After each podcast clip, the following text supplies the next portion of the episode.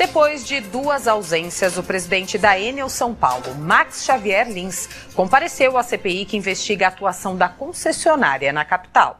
Max Xavier Lins compareceu à reunião acompanhado de outros diretores da Enel, que inclusive já haviam prestado depoimento à comissão. Desde o ano passado, que a presença do presidente da companhia era guardada na CPI. Depois de não comparecer a dois convites feitos pela comissão em 2023, desta vez, Max Xavier Lins foi intimado a depor na CPI. Logo no início, ele falou sobre o caos elétrico ocorrido em 3 de novembro do ano passado. Diante uma, da magnitude daquele evento, nós tínhamos 2 milhões e 100 mil clientes sem energia. De repente, não mais que de repente, em três horas apenas de duração, nós saímos de quase, praticamente zero clientes sem energia para 2 milhões. Isso é a maior crise que a companhia viveu nos seus 125 anos de existência. Vento de 105 km por hora, a escala Bilford mostra isso, é o nível imediatamente anterior a furacão. Foram ventos que, de fato, impactaram a infraestrutura, é?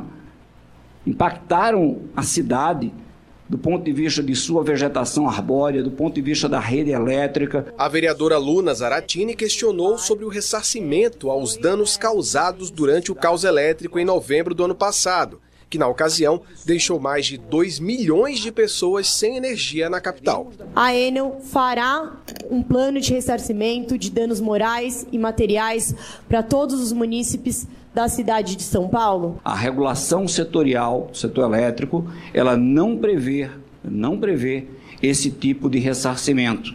Não prevê.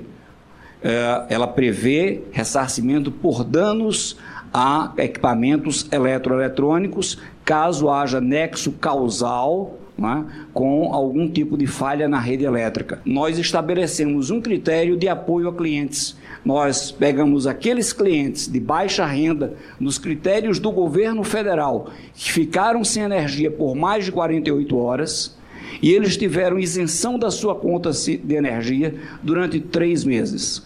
Assim como os clientes eletrodependentes Todos eles cadastrados que ficaram sem energia também tiveram isenção da sua conta de energia elétrica durante três meses. O plano de ressarcimento deles de isenção de três meses de conta não resolve a questão que é de perda das pessoas de produtos, de medicamentos, de equipamentos de sobrevida. Esse ressarcimento não é nem o que deveria ser proposto e nem o que a população quer. Max Xavier Lins também foi questionado sobre a redução de 36% no quadro de funcionários da empresa nos últimos anos. O percentual de próprios reduziu 36%, mas o percentual de parceiros aumentou 42%.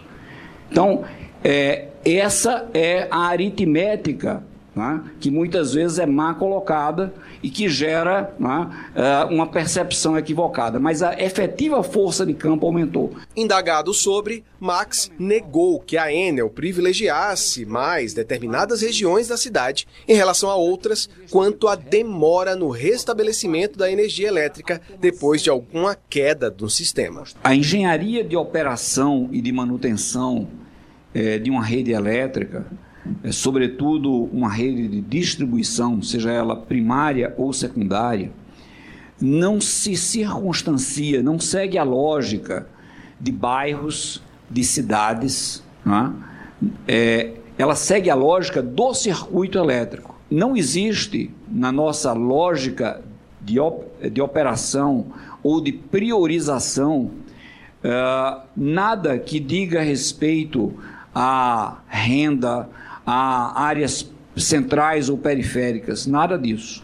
Nós seguimos critérios técnicos. Vereador Jorge Wilson Filho, relator da CPI. Eu acho que as respostas foram vazias. Eu acredito sim que a gente tenha que ouvir mais uma vez o presidente Max, e aí eu peço a ele que estiver assistindo a TV Câmara aqui, que venha com respostas mais pontuais para que a gente possa esclarecer melhor. Para o presidente da CPI, vereador João Jorge, Depois de ouvir o presidente da Enel, agora é hora de colher depoimentos de representantes da Prefeitura de São Paulo. Muito importante que a gente ouça agora, talvez alguém da Prefeitura de São Paulo, Secretaria de Subprefeituras, para ver essa questão de podas de árvore, entender melhor um pouco isso também.